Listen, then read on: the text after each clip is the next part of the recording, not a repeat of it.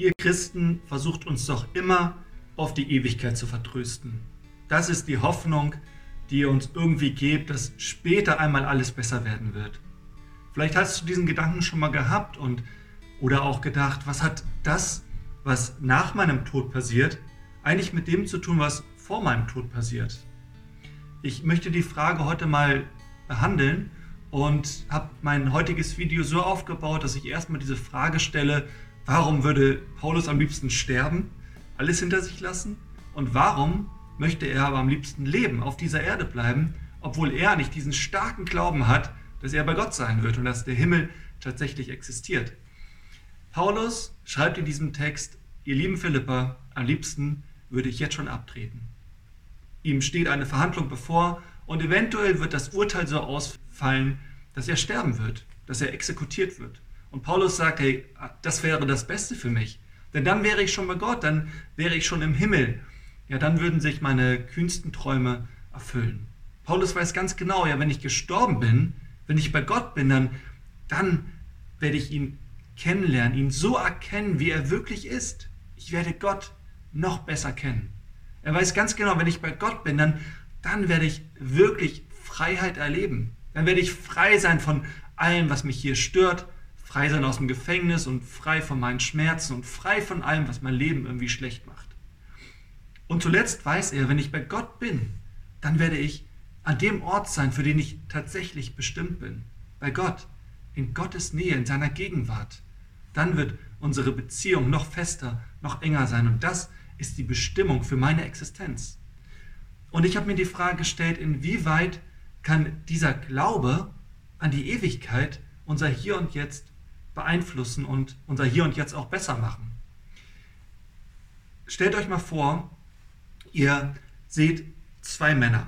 Und beide müssen dieselbe Arbeit machen. Beide müssen ein Jahr lang in einem Lager arbeiten, eine dreckige Arbeit machen, dort zwölf Stunden am Tag, sieben Tage die Woche, schweißgebadet kommen sie jeden Tag nach Hause, dreckig und es ist wirklich eine schlimme Arbeit. Und dem ersten Mann sagt ihr, ja, du wirst nach einem Jahr 30.000 Euro verdient haben. Dem zweiten Mann sagst du, du wirst nach einem Jahr drei Millionen Euro bekommen.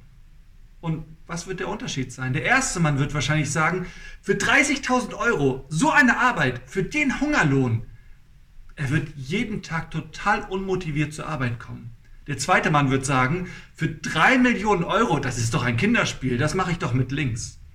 Es wird ihr hier und jetzt, ihr Jahr, an dem sie jeden Tag zur Arbeit gehen und sieben Tage die Woche schwer schuften, total verändern, welchen Ausblick sie für die Zukunft haben.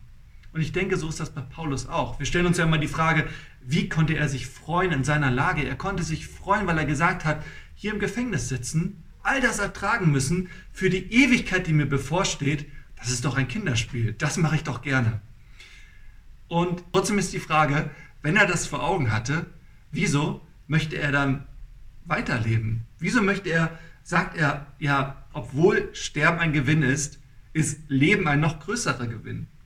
Und ich finde es ziemlich schön, denn das ist, da entdecken wir einen ganz, ganz großen Grund der Freude, die Paulus erlebt hat. Paulus hat erkannt, wenn ich hier bleiben kann, hier auf dieser Erde bleiben kann, kann ich weiterhin Verantwortung übernehmen für die Menschen in Philippi, für die Christen in Philippi dann kann ich mich weiterhin um ihre Bedürfnisse kümmern. Er sagt in diesem Text, aber hier zu bleiben ist für mich Gewinn und vor allem für euch ist es ein Gewinn, denn dann kann ich Verantwortung übernehmen für euer Vorankommen, damit ihr Gott noch besser kennenlernen könnt, damit ihr noch mehr in Freiheit leben könnt, auch schon hier auf dieser Erde, damit ihr eure Bestimmung erkennt.